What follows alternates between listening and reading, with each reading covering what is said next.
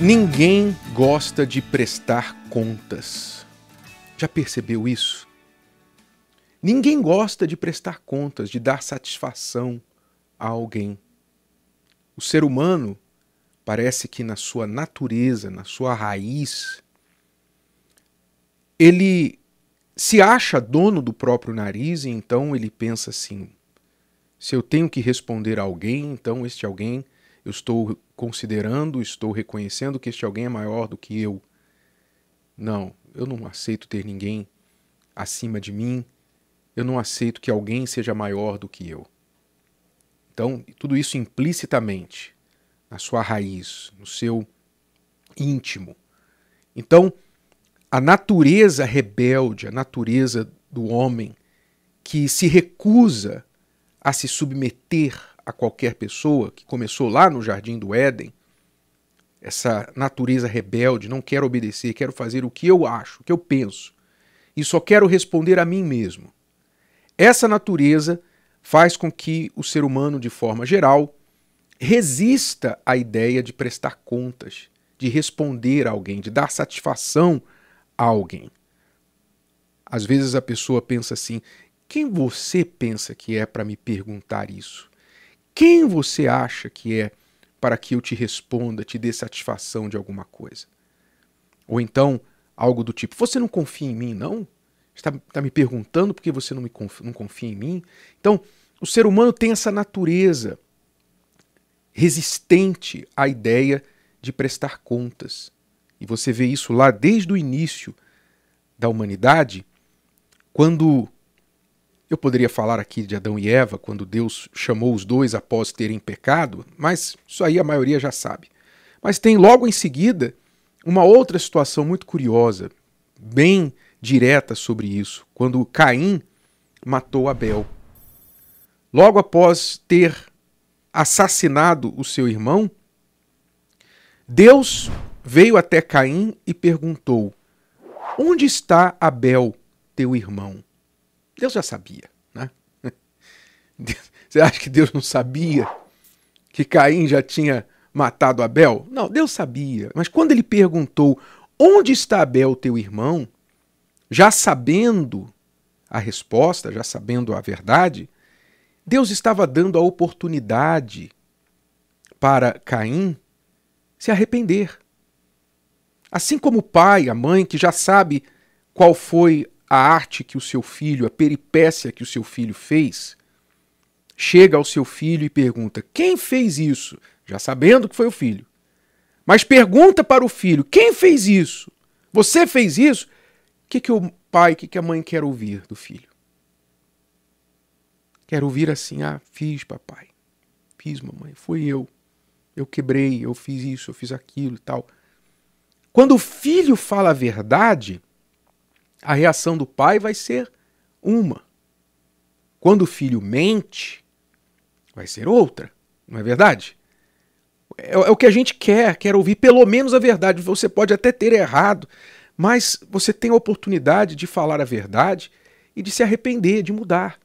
E era isso que Deus esperava de Caim quando ele perguntou: Onde está o teu irmão Abel? E Caim não só não falou a verdade, mas foi mal criado. Ele mentiu e foi mal criado. Olha a resposta dele. Ele disse assim: Não sei. Mentiroso. Não sei. Sou eu guardador do meu irmão? Quer dizer, sou eu que tenho que ficar cuidando dele, eu que tenho que dar conta dele? Quer dizer, Caim não queria prestar contas, responder pelos seus atos e tentou jogar uma mentira para cima de Deus, como se Deus pudesse ser enganado. Então o ser humano tem isso na sua raiz, no seu sangue, esta resistência ao prestar contas.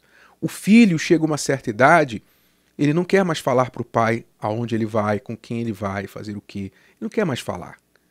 Né? Conta lá uma mentirinha para o pai e para a mãe. Eu vou ali na casa do meu amigo, vai nada.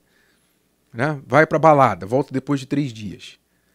A, a moça vai sair com o namorado, que a mãe nem sabe que existe, e fala que vai estudar na casa das amigas.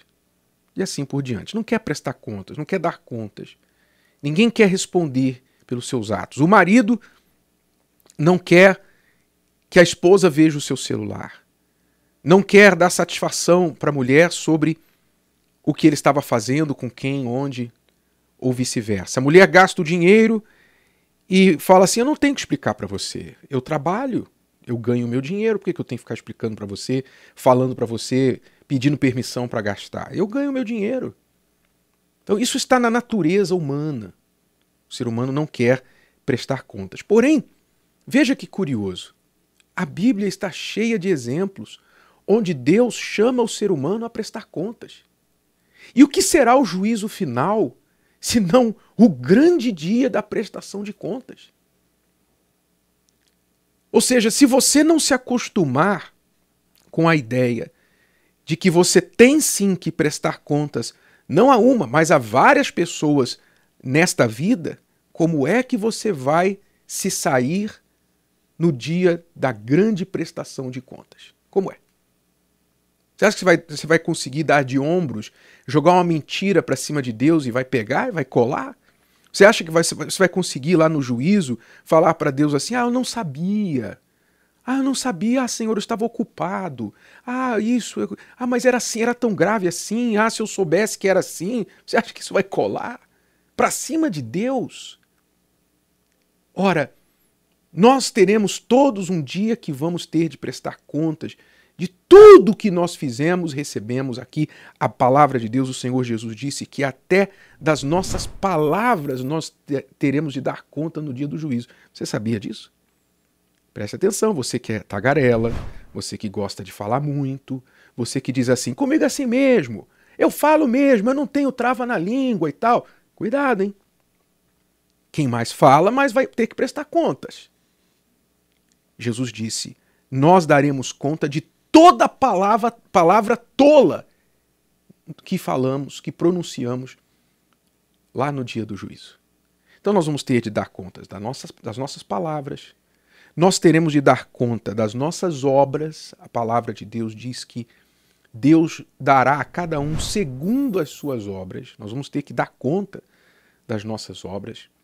Nós vamos ter que dar conta de praticamente tudo que recebemos, porque você presta contas. A... Por que, que a gente presta contas? Pensa comigo. Por que é que você, eu, temos de prestar contas a alguém? Porque alguém tem direito sobre aquilo. Nós temos algum recurso ou alguma dívida com aquela pessoa. Algum recurso daquela pessoa que nós utilizamos ou alguma dívida com ela, alguma obrigação com ela. Você presta contas, por exemplo, no seu trabalho porque o seu patrão te contratou, ele te paga um salário, ele te dá recursos para você trabalhar. Você tem que prestar contas do seu trabalho. Naturalmente. Você tem que prestar contas à sua esposa, ao seu marido, porque você casou com ela, com ele. Então você tem uma vida compartilhada, não é uma vida individual. Então você deve prestação de contas, sim. Você deve prestar contas aos seus pais, porque eles, eles são seus pais. Eles te geraram. Sem eles você não estaria aqui. E eles te sustentaram ou ainda te sustentam. E mesmo que não te sustentem mais, você deve a honra a eles.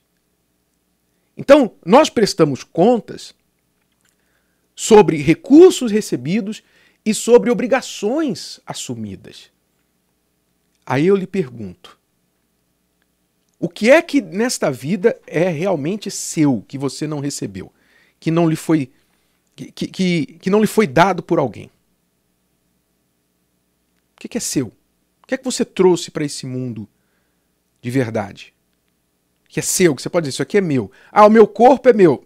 Meu corpo, minhas regras. Ah, é? Tá bom. Eu te pergunto, você consegue impedir que o seu corpo envelheça? Você consegue? Você pode usar creme, você pode fazer todos os tipos de tratamento de rejuvenescimento, sabe? Você pode fazer exercício, ir para academia, você pode fazer o que você quiser. A velhice está chegando.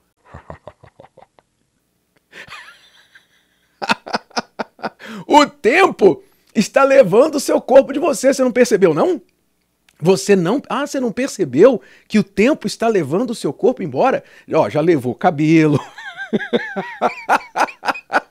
Também já levou cabelo.